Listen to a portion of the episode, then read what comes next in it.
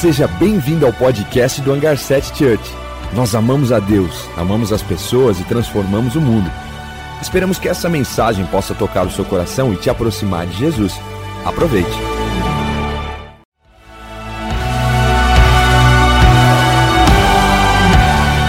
Seja bem-vindo ao podcast do Hangar 7 Church. Nós amamos a Deus, amamos as pessoas e transformamos o mundo. Esperamos que essa mensagem possa tocar o seu coração e te aproximar de Jesus. Aproveite. Estamos começando uma nova série que chama O Poder das Escolhas.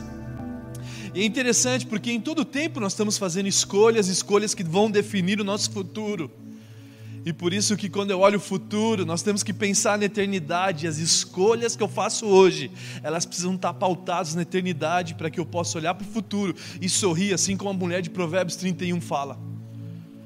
A mulher de Provérbios 31, ela olha para o futuro e sorri. Por que ela sorri? Porque ela é uma mulher virtuosa ela se dá bem com os colaboradores da sua empresa. A Bíblia fala muito bem dela. Eu não quero jogar o fardo da mulher virtuosa sobre as mulheres, mas ela é realmente uma referência. E quando ela olha para o futuro, ela sorri, por quê? Porque ela constrói o hoje. Uma mulher virtuosa, que faz escolhas que impactam o marido, os filhos, os seus colaboradores. Ela acorda cedo, no bom sentido, mas o que ela faz faz com que ela possa colher bons frutos. E as escolhas que eu vou tomar hoje, elas vão definir o meu futuro. E por isso que eu preciso fazer boas escolhas. Ah, mas Juan, as escolhas existem consequências? Sim, existem consequências, responsabilidades, e por isso que muitos de nós não queremos tomar escolha. Mas quando eu não faço as minhas escolhas, eu já estou escolhendo. E talvez seja por isso que você quer fugir das escolhas. Mas hoje o Espírito Santo te trouxe aqui para que você use o livre-arbítrio que Deus te deu para escolher o Senhor, para priorizar o reino. Porque nós sabemos que quando nós escolhemos priorizar o reino, todas as demais coisas são acrescentadas. Se você está aqui é porque o Espírito Santo te trouxe aqui para escolhê-lo. E o nosso Deus é tão poderoso que Ele te deu a liberdade. A liberdade é algo incrível da nossa vida. E nós temos a liberdade para escolher amar Ele de volta, assim como Ele nos ama. E esse é o ponto principal: que as minhas escolhas possam refletir um coração apaixonado pelo céu, apaixonado por Jesus, para que eu possa estar livre de todas ofertas que o inimigo me oferece, ofertas que o mundo me oferece. E eu, quando olho para as escolhas que eu tomei na minha vida, eu tomei, na verdade, grandes escolhas que eu fiz, eu quero compartilhar com vocês uma delas. Na verdade, são cinco escolhas que praticamente eu fiz, e uma delas é ter escolhido Jesus, ter dito sim para Jesus. Quando eu disse sim para Jesus em 2001, minha vida mudou completamente, porque quando nós falamos sim para Jesus, nós falamos não para outras as coisas. Quando nós tomamos escolhas, quando nós fazemos as escolhas, naturalmente nós optamos por algo que nós vamos ter que abrir mão das outras coisas. Então, quando eu entreguei minha vida para Jesus, que eu falei sim para Jesus em 2001, minha vida estava de ponta cabeça e ela começou agora a estar em ordem. Depois, outra escolha que eu fiz foi ter casado com a Keila. Foi uma das escolhas incríveis que eu fiz na minha vida. Por quê? Porque eu escolhi ela, na verdade. Ela não estava me escolhendo muito, mas eu conquistei ela. Eu orei, eu, eu, eu clamei, Jesus me deu o coração dela. E quando eu conheci a Keila, fui um impacto no meu coração. Amor pela primeira vista, estou brincando. Foi amor por várias vistas. E aí eu falei assim, eu quero ela. E aí eu fiz, fazia de tudo. Eu olhava para onde ela estava no, no, horário do almoço e assim por diante. Para resumir, não dá muito moral, porque senão depois ela vai ficar me cobrando, porque está gravado. Mas uma das escolhas que eu fiz foi isso, ter casado com ela. Depois, outra escolha que eu fiz foi ter sido generoso. Desde a minha conversão, quando eu me converti, eu estava no Bom Retiro em São Paulo. Existia muitos judeus naquela época, eles tinham uma mentalidade generosa. E também depois os homens de Deus que me ajudaram a discipular como cristãos protestantes como a gente, eles eram generosos, eles eram, tinham uma mente brilhante, e eles foram me ensinando o poder da generosidade, e eu escolhi ser generoso desde aquela época, ser generoso com tudo que eu tenho, ser generoso com a minha casa, em casa teve épocas que moraram, sei lá, oito adultos, né, onde tinha o quarto das meninas, o quarto dos homens, tinha australiano, francês, tinha americano, era loucura aquilo, mas minha casa não era minha, minha casa é do Senhor. E essas pessoas que moraram lá aprenderam sobre o princípio da família com sal, famílias saudáveis. Todos eles casaram, até o Josh, que é um americano, agora tem sua família lá, e ele aprendeu, Juan, eu aprendi muito com você sobre família, sobre como educar filhos. Então, nossa generosidade, eu poderia falar muito sobre isso. De escolhas que eu fiz que mudaram o rumo da minha vida. E você pode sair daqui hoje escolhendo Jesus, escolhendo ser generoso Casar com aquele eu já casei, então tá de boa. Mas você pode sair daí tomando boas decisões. Depois, o último de tudo, eu escolhi obedecer a Deus quando Ele me enviou para Indaiatuba. A gente obedeceu a Deus quando Deus falou com a gente. Uma multinacional estava comprando a nossa empresa. A gente decidiu orarmos, buscarmos a Deus e Deus falou sim. Quando Ele falou sim, nós obedecemos. E quando a gente falou sim, escolhemos vir para Indaiatuba, nós tivemos que abrir mão de muitas coisas em São Paulo. Então, todas as escolhas significa que quando eu escolho algo, é porque eu abri mão dos outros algos. E por isso que a gente fez essa série, para que você expanda a sua mente, para que você possa tomar boas decisões na tua vida, boas escolhas, fazerem escolhas que vão impactar o teu futuro, baseado na eternidade. E quando eu olho para isso, eu olho que a Bíblia foi escrita para dois públicos de pessoas, o sábio e o tolo. Desde Gênesis Apocalipse está falando sobre duas pessoas. Ei, o sábio faz assim e o tolo faz dessa forma. E vocês escolhem da forma que vocês vão fazer. Então, quando nós olhamos para a palavra de Deus, eu olho um cara incrivelmente que foi Salomão. Salomão ele fez escolhas incríveis. Salomão, ele era um homem sábio, a sabedoria de Deus, não a sabedoria da terra, estava sobre ele, mas ele não foi constante nela. E talvez esse é o ponto que você está em crise, porque talvez você esteja faltando constância na tua vida, na sabedoria do céu. Eu quero ler um texto que fala que Salomão, os reis, os reis que conheciam Salomão, enviavam os seus colaboradores para ouvir sobre a sabedoria de Salomão. Mas depois eu quero ler um texto que mostra que Salomão não termina bem a sua história. E ele não só não termina bem, como a decisão que ele fez, as escolhas que ele tomou no decorrer da vida dele, impactou não só a vida dele, como a futura geração. Foram mais de 10 gerações que foram afetadas por causa de um homem que não fez boas escolhas. Teve que chegar no rei Josias, o rei Josias, que a gente ministrou aqui, tem uma série de reis que a gente falou sobre o rei Josias, que ele lutou para combater tudo aquilo que distraía a gente de encontrar a Deus. Salomão fez parceria com outras nações, fez parceria comercial e política com outras nações. Ele criou altares para distrair as pessoas de buscarem somente a Deus. E essa distração fez com que o povo olhasse para elas mais do que a Deus. E o que aconteceu? A nação virou as costas para Deus. E quando vira as costas para Deus, a nação fica fraca. E é tão incrível nós falarmos do mundo antigo, falar de Faraó. Faraó, esse mundo antigo, eles olhavam para o povo de Deus e falavam assim: ei, a gente não pode contra o Deus dele, a gente não pode se levantar contra eles. Mas quando eles viram as costas para Deus, eles ficam fracos. E quando eles ficam fracos, a gente vai e destrói eles. E Salom, é, Faraó, todos esses caras, Nabucodonosor sabia que o povo de Deus, quando virava as costas para Deus, eles ficavam vulneráveis. E eles iam lá para combater eles. Essa é a história do mundo antigo. E Salomão, um homem sábio, que o mundo inteiro ia até ele ouvir, ele se perde no caminho. E talvez você tenha se perdido no caminho, mas o Espírito Santo te trouxe aqui para ajustar a tua rota, recalcular a tua rota e ajustar o teu caminho, para que hoje, a partir de hoje, as suas escolhas possam revelar o amor que nós temos por Deus e construir a partir dessa mentalidade. Quero ler um 1 Reis, versículo, capítulo 4, versículo 34, que diz assim: Homens de todas as nações viam ouvir a sabedoria de Salomão. Eram enviados por todos os reis que tinham ouvido falar de sua sabedoria. Então o mundo inteiro ia até Salomão.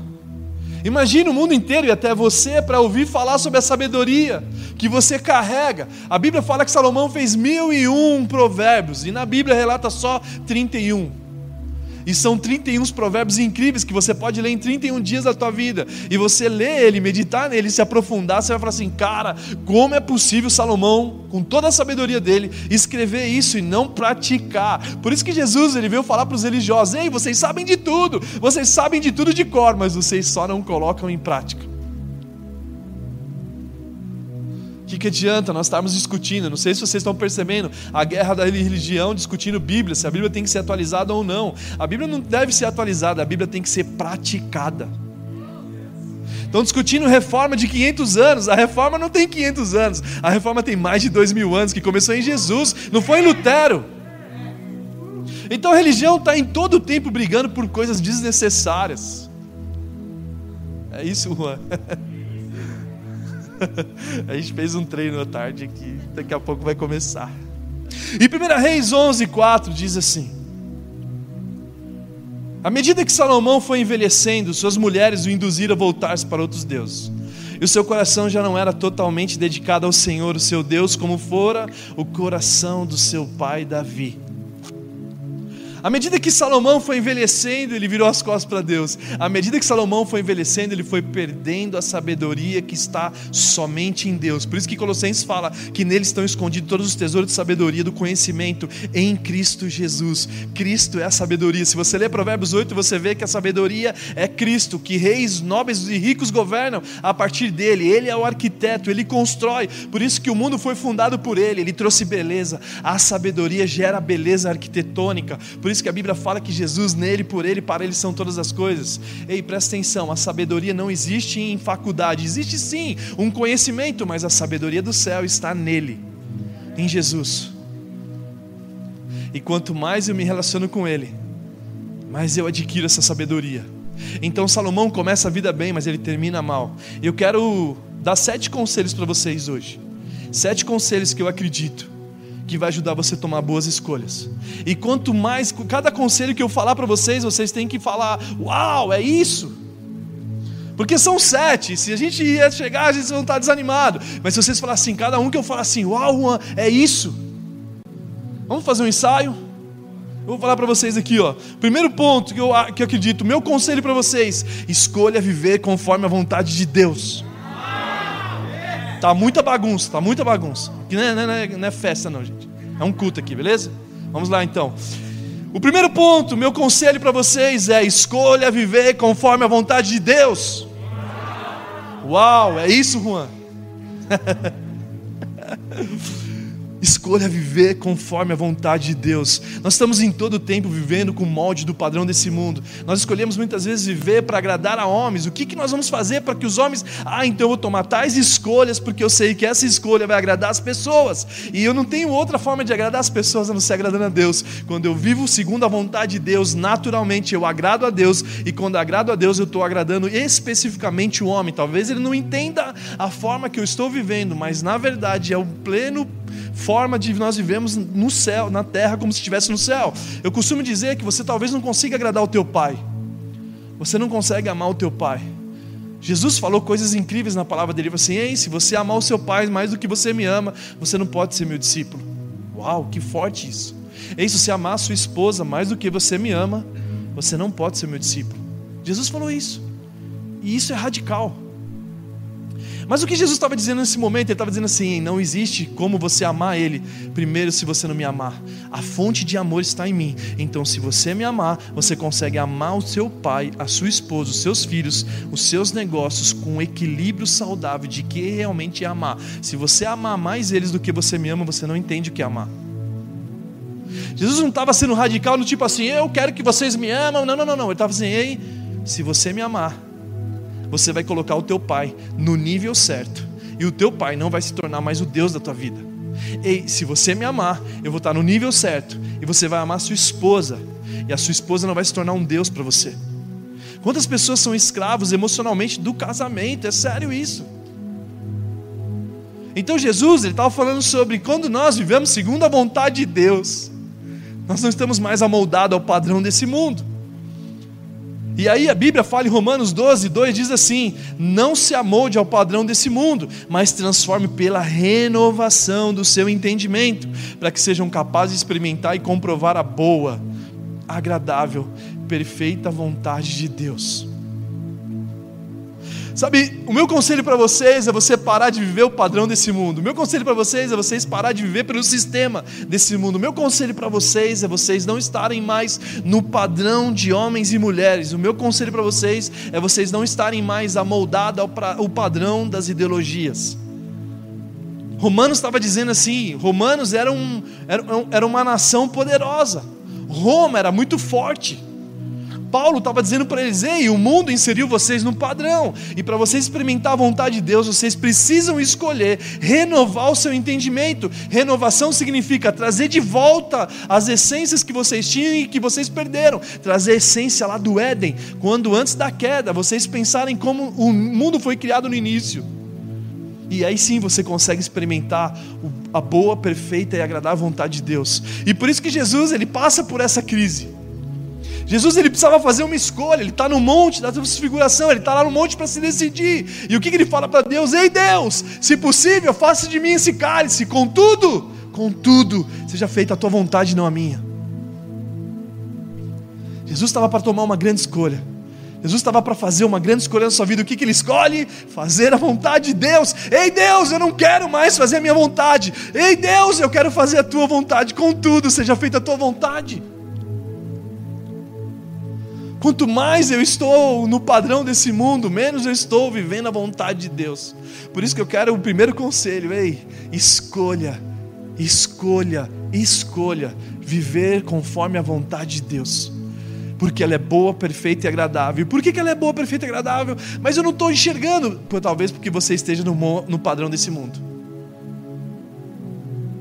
Então, o primeiro ponto é abre mão do padrão que o mundo te inseriu Abre mão do padrão que o mundo te colocou. Talvez você ache que para fazer um negócio dar certo você precisa desses passos. Talvez você ache que para casar com as pessoas você precisa se produzir, se promover de forma errada. Ei, esse é o padrão do mundo. Existe o padrão do céu que é diferente. Então escolha viver conforme a vontade de Deus, porque ela é boa, perfeita e agradável. E o segundo ponto é escolha a presença de Deus. Uau! De novo, ó, escolha viver a presença de Deus. Uau. É isso, Juan. Amém. E por que escolher na presença de Deus? Porque Davi, na verdade, era fascinado pela presença de Deus. Davi ele levava a presença de Deus a sério, ele priorizava a presença de Deus. Um rei que priorizava o rei dos reis, um rei que sabia que a sua batalha era vencida pela presença de Deus. Ele buscava o conselho, ele buscava tomar decisões, ele buscava fazer escolhas na presença de Deus. Ei Deus, você acha que eu tenho que ir para essa batalha? Ei Deus, você acha que eu não tenho que ir nessa batalha? E Deus sempre dava a resposta para Davi e Davi já sabia que ele ia para a guerra com vitória garantida, por quê? Porque ele consultava a Deus, porque ele consumia a presença de Deus, porque ele era fascinado pela presença de Deus. Salmos 27, 4 diz assim: Davi orando, olha a oração de um rei apaixonado por rei dos reis. Olha a oração de, daquele que escolheu a presença de Deus como prioridade na tua vida. Ele ora assim: uma coisa pedi ao Senhor e a procuro que eu possa viver na casa do Senhor todos os dias da minha vida para contemplar a bondade do Senhor e buscar a orientação, buscar o conselho, buscar a orientação no tempo certo. Um rei, um rei que querendo ou não, naquela época era soberano, render graças a Deus, o rei Davi que falava: Ei Deus, vale mais um dia na tua presença do que mil anos longe dela. Nós não estamos falando de qualquer um, nós estamos falando de um rei chamado Davi. O rei Davi, pai de Salomão, ensinou Salomão sobre a presença. E quando ele ensina Salomão sobre a presença, Salomão escolhe a presença. A primeira decisão que Salomão toma na vida dele, quando ele fala assim: Eu estou num, grande desafio, eu preciso fazer escolhas, porque agora eu sou rei de Israel, eu sou rei do povo de Deus. E Salomão sabia que ele tinha que tomar escolhas, e ele lembrava do seu pai: Ei, meu pai ia para a presença de Deus fazer escolhas. E Salomão, o que ele faz? Ele começa a vida buscando a presença de Deus. Ele escolheu a presença de Deus. E aí ele vai no monte. E aí, quando Salomão vai no monte, Deus tem um encontro com ele e fala: Ei, Salomão, o que você quer? É interessante porque 1 Reis 3 fala que Salomão amava o Senhor. E de que forma ele amava? Obedecendo os seus decretos. As pessoas que estão amoldadas ao padrão desse mundo pensam que obedecer a Deus é chato, cara. Mas na verdade, obedecer a Deus é o lugar mais seguro que existe no mundo. Porque Deus jamais iria proibir você de fazer coisas que trouxessem benefício para você. Quando Deus ele cria a humanidade, ele cria a humanidade por um propósito. E quando ele cria a humanidade por um propósito, ele diz a forma que a humanidade deve viver. E essa forma é o melhor lugar seguro da humanidade. Só que quando nós estamos inseridos no padrão do mundo, nós olhamos para isso, ah, essas coisas é chata, porque nós pensamos que isso que nós, da forma que nós vivemos, é o que é legal, e na verdade nós estamos nos frustrando, gerando cicatrizes no nosso coração, por quê? Porque nós estamos longe de vivermos a bondade de Deus, longe de vivermos a obediência a Deus. Então, o início da carreira de Salomão, um homem sábio, a Bíblia fala que ele amava o Senhor e demonstrava esse amor obedecendo os seus decretos. Só que aí Salomão, pedindo sabedoria a Deus, ele buscando a presença de Deus, ele começa a se afastar do Deus da presença e da presença de Deus. E quando Salomão se afasta da presença de Deus, ele começa a fazer escolhas distante daquele que amava o Senhor. E gente, eu estou falando sobre o homem mais sábio antes de Jesus na Bíblia. Se o homem mais sábio foi sujeito a fazer isso, talvez eu e você já estamos distantes da presença de Deus. Talvez eu e você viramos as costas para Deus. Eu não estou dizendo sobre a religião, eu não estou dizendo sobre um sistema de religião que nós acordamos para orar e agradecemos na hora do almoço. Eu estou dizendo muito mais do que isso: habitar na presença de Deus. E o meu segundo conselho é esse: escolha ser fascinado pela presença de Deus. Não tome nenhuma decisão que não seja na presença dEle. Se renda a Ele e fale: Ei Jesus, eu vou tomar uma decisão na minha vida. Ei Jesus, eu vou tomar uma decisão sobre as minhas finanças. Eu vou tomar uma decisão sobre o meu futuro relacionamento, do meu relacionamento. Eu vou tomar uma decisão sobre o meu casamento. Eu vou tomar uma decisão. Eu vou casar. Eu vou tomar uma decisão. Vou mudar de emprego. Seja qual decisão você tomar, tome essa decisão. Primeira coisa, para viver segundo a vontade de Deus. Segundo ponto, na presença de Deus. E o terceiro ponto agora, com muito al, escolha viver através da palavra de Deus. Uau! Que palavra! Salmo 119, versículo 105 diz assim: A tua palavra é lâmpada que ilumina os meus passos e a luz que clareia o meu caminho. A tua palavra é lâmpada para os meus pés. Sabe o que a Bíblia fala de lâmpada? Na verdade, a Bíblia fala que lâmpada é sabedoria. Ela expulsa toda escuridão, ela expulsa toda dúvida. Amém, Eloá? Ela está concordando comigo. Então a palavra de Deus é isso, Eloá. Vamos juntos, vamos juntos, igreja. Vamos juntos, é isso, Juan, é isso. Salmo 119, 105. A palavra é ilumina meus passos. Sabe quando você está num ambiente de dúvida? Sabe num ambiente que você não sabe o que escolher? Vai para a palavra de Deus. Escolha a palavra de Deus porque ela traz clareza. Ela tira toda a escuridão, ela dissipa. Porque quando acende a luz, há sabedoria. Os filmezinhos fazem sobre isso. O cara teve uma ideia, plim, a lâmpada sobe. Porque a tradução do Antigo Testamento sobre luz era sabedoria. A sabedoria expulsa as trevas. Então, o Salmo 119, 105, a tua palavra é lâmpada, ela vai acendendo e ela vai guiando os meus passos. Toda decisão que nós temos que tomar tem que estar fundamentada na palavra. Como diz também Josué 1:8, diz assim: "Não deixe de falar desse livro da lei, Medita nela de dia e de noite, não deixa de falar, significa continua falando, porque você vai se reafirmando, continua falando para as pessoas que o mundo vai sendo transformado, continua falando no livro da lei, desse livro da lei, meditar nela de dia e de noite. De dia e de noite não é um ritmo, ah, de manhã e à noite, à tarde não, não, não, não, é constantemente, eu estou conectado todos os dias com essa palavra, e cumpra, para que você cumpra fielmente tudo que nele está escrito, só então os seus caminhos prosperarão e você será bem-sucedido. Que as minhas escolhas não esteja baseado em jornais, não esteja baseado em livros que perecem. Nós temos que nos basear no livro que é eterno, que gera eternidade. Então é pela Sua palavra que eu tomo decisão. Meses atrás eu estava para tomar uma decisão na minha família, era o futuro dos nossos filhos. Estava eu, aquele, o Brian e o Kevin. E falou assim, cara, era um futuro do, da carreira do Brian de futebol. Era uma grande decisão que nós tínhamos que tomar. E eu falei assim, Ei, vamos se juntar, vamos orar agora, vamos buscar a presença. E Deus vem sobre nós, vem sobre nós. E nós queremos uma palavra, nós queremos concordância para a gente saber que essa decisão do futuro do nosso filho, porque é muito importante para nós essa escolha, Pai, seja pautada na tua palavra. E aí nós fizemos uma prova com Deus. Ei Deus, nós vamos saber que é você que está nisso, se for dessa forma. E o que, que Deus fez? Exatamente dessa forma. O Quinho estava sabendo disso. Aí, dois dias passaram, eu falei assim: Deus, mas será? Deus, eu não estou entendendo. Deus, eu estou com dificuldade de entender que é realmente você. Sinceridade de coração. E daqui a pouco eu vou para a palavra de Deus, porque ela é lâmpada para os meus pés. Então, o que estava dizendo na palavra? Provérbios 3, versículos 5 ao 6 diz assim: Confie no Senhor de todo o seu coração. Não se apoie no seu próprio entendimento. Reconheça o Senhor em todos os seus caminhos. Ele endireitará as suas veredas. Porque era uma decisão que nós estávamos tomando diante do Covid e, e que está um caos no futebol por conta disso. E eu falei assim: Deus, meu entendimento, não, não, não, não. Reconheça o Senhor de todo o coração e não se apoie nas suas estratégias, não se apoie no seu entendimento. Eu falei: Deus, eu preciso de mais clareza. No outro dia, Deus vai falar comigo em Filipenses 2,13.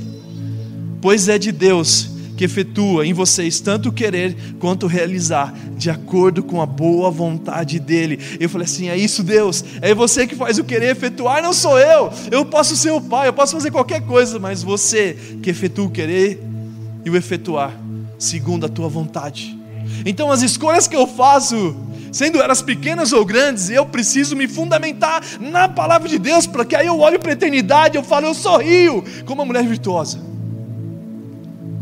Talvez você fez escolhas com base em desejos, talvez você fez escolhas com base em paixões proibidas, talvez você fez escolhas causa da tua carência. E não é por isso que você precisa ser guiado, ao contrário, seja guiado pela palavra de Deus, seja guiado pela presença de Deus, seja guiado segundo a vontade dEle, não mais a sua. Porque senão a gente termina os encounters e as pessoas, olha por mim, meu coração está cheio de feridas. Porque entregou o coração, fez escolhas que não foi pautado na palavra fez escolhas que não foi pautada segundo a vontade de Deus, tomou decisões nos negócios, tomou decisão com a vida profissional sem a presença de Deus, sem entender. Ei, presta atenção. Não tome, não tome decisões, não faça escolhas sem que Deus participe delas. Eu sei que Deus pode te socorrer, eu sei, Ele é bom. Mas antes de você se frustrar, Ele pode fazer parte das suas escolhas, fazer parte dos seus planos. E o quarto ponto é: Escolha viver através do Espírito Santo. Uau! Isso está ficando bom. João 16, 3 diz assim: Mas quando o Espírito da verdade vier, ele os guiará a toda a verdade, e não falará de si mesmo, falará apenas do que ouvir, e lhes anunciará o que está por vir. Ei, presta atenção, não seja mais guiado pelas emoções e pelos sentimentos, seja guiado pelo Espírito Santo, porque ele sabe o que há de vir, ele sabe sobre a verdade, ele guiará vocês sobre a verdade. E a verdade, o que ela faz? Ela te liberta, ela expande a tua mente, ela te tira da escravidão, então você se torna livre. Então ele te conduz à verdade que liberta. Seja qual for o relacionamento, seja qual for as escolhas que você fez, se você for guiado pelo Espírito, essa verdade vai te conduzir e essa verdade vai te libertar de todas as mentiras que talvez você esteja enraizados no teu coração ou escravizados na tua mente. Então não seja mais guiado por emoções, seja guiado pelo Espírito Santo. Ei, Espírito Santo, eu permito você falar sobre o que está por vir. E quando nós olhamos para o Espírito Santo, talvez ele não vai te falar com clareza, por quê? Porque ele vai te guiar, e guiar nem sempre te mostra o caminho, ele é o próprio GPS, ele é o próprio carro. Ele poderia falar assim: ei, o endereço é tal que Deus vai fazer na sua vida. Ei, o endereço é tal do lugar que você vai trabalhar. Ei, o endereço da casa tal que você vai morar. Não, não, não. Ele poderia te dar o um endereço, mas ele não te dá o endereço. Ele te guia. E se ele te guia, ele te leva no caminho. E aí você confia nele. Então o Espírito Santo, ele os guiará por toda a verdade e lhes anunciará o que está por vir. Quinto ponto Conselhos que eu te dou para que você possa fazer boas escolhas. O quinto ponto é: escolha viver com base em seu propósito. Está muito desanimado, gente. Escolha viver com base em seu propósito. É isso. é isso, a Beth. Efésios 4:1 diz assim: Paulo está dizendo para a igreja do hangar. Ah, não, era a igreja de Éfeso, mas é a nossa também. Como prisioneiro do Senhor, rogo-lhes que vivam de maneira digna da vocação que receberam, digna da vocação que receberam. Quantas pessoas tomam escolhas distante do teu propósito? Quantas pessoas tomam escolha distante da vocação? Ei, Deus tem uma vocação, um propósito para você. Ele não te fez à toa, ele não deu sem propósito, ele te fez com habilidades, talentos, dons específicos para que você viva de maneira digna dessa vocação. Então a minha escolha precisa ser pautada nisso, porque senão você vai tomar escolhas que vão ser distante da tua vocação, distante do teu propósito, e aí você vai estar num muro cheio de frustrações. Por quê? Porque só existe significado na vida quando nós vivemos por um propósito. Só existe significado na vida quando nós vivemos pela vocação que Deus nos chamou. E quando eu estou longe dessa vocação, naturalmente o meu relacionamento está distante disso. Muitos anos atrás, um piloto de Fórmula 1 ia casar com uma atriz de novela. Pensa comigo, quando eles iam se ver? E eu achei incrível quando ele deu uma entrevista e falou assim: Cara, a gente se ama muito. Mas quando a gente percebe que a nossa vocação e nosso propósito é muito distante, a gente sabe que o nosso relacionamento vai ser um problema, então a gente não vai casar, porque eu vou seguir o meu propósito e ela o dela. Tem que ser maduro para fazer isso. Quantas pessoas Deus chamou para ser missionário e está infiltrado em esportes, talvez um jogo de basquete, e agora você é o, sei lá, o Michael Jordan. Jordan. E aí você, por ser o Michael Jordan, casou com mulheres desse ambiente. Uma mulher, quer dizer, casou com mulher desse ambiente. E aí daqui a pouco você desperta e fala assim: ah, eu lembro, ah, eu, eu tenho vocação, eu, eu, eu fui chamado para ser missionário. E aí você quer ser missionário, mas como que você vai ser missionário agora se você casou com uma mulher? Que ela não está errada. Mas você não falou isso para ela. E agora você está em grandes problemas, por quê? Porque você fez a escolha da tua vida distante do teu propósito. Aliás, você foi um Jonas, você foi resistente ao propósito de Deus. E aí, quando você é distante do propósito de Deus, o que acontece com você? Você vive o caos e cicatrizes na tua mente, no teu coração. Por quê? Porque você colocou as pessoas em cima dos seus problemas. E o barco está afundando. Exatamente por quê? Porque você não se posiciona diante de Deus. Ei, faça escolhas hoje Faça escolhas hoje, volta para Nínive.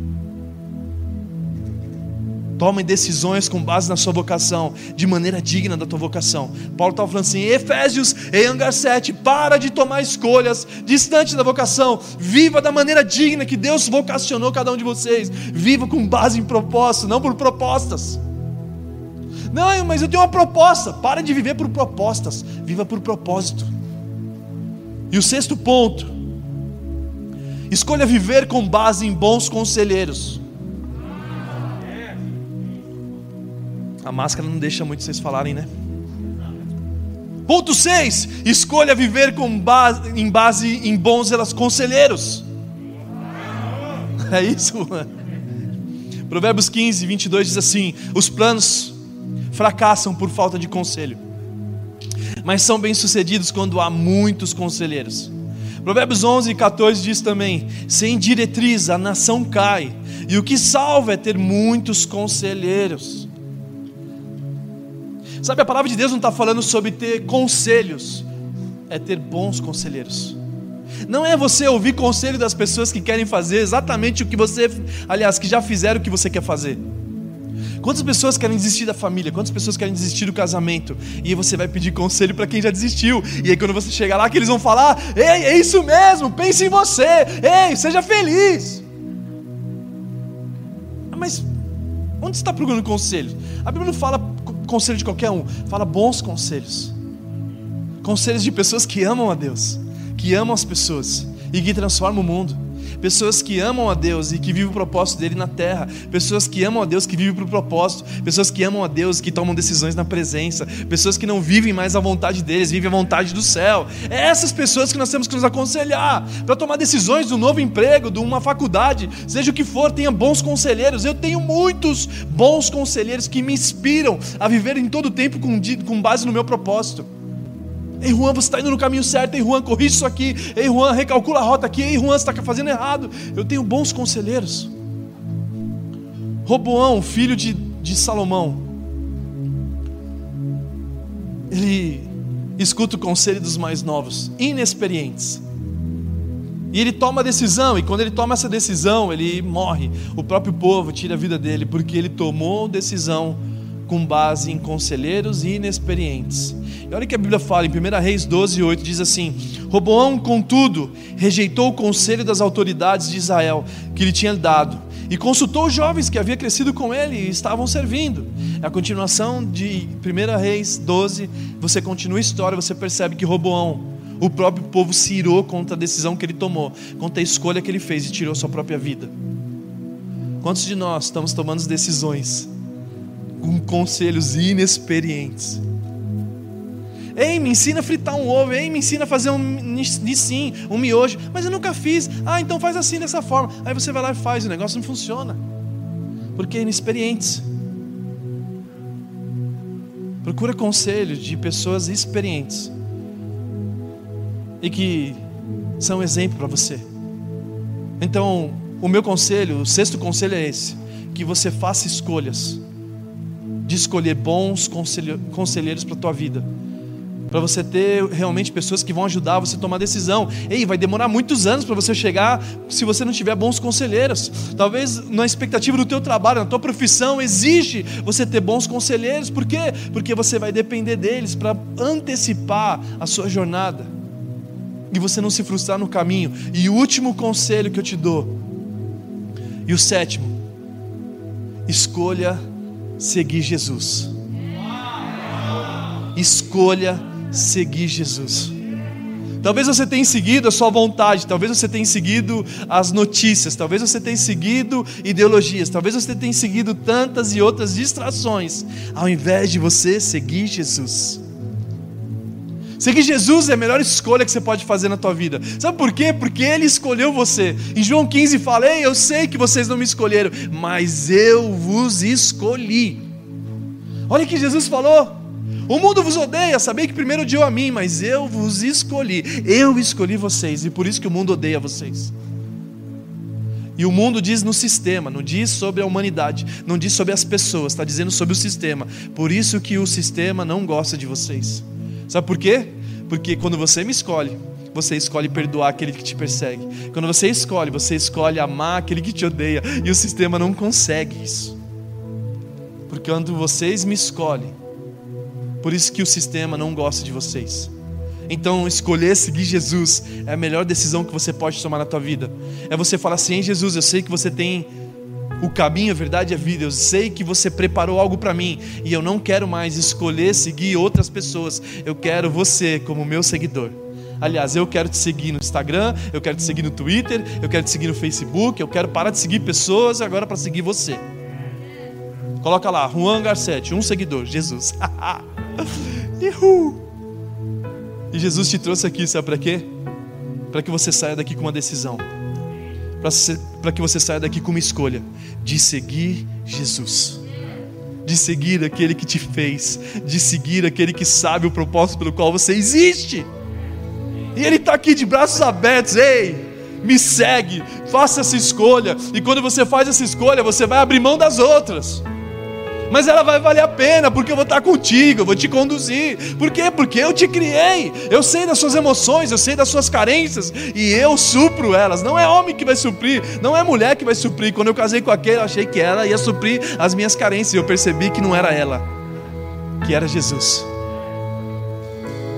Homem nenhum pode suprir carência de mulher, mulher nenhum pode suprir carência de homem. Somente Jesus que te criou pode acalmar o seu coração, pode te trazer paz, pode trazer uma vida em abundância. Por quê? Porque nós seguimos Ele.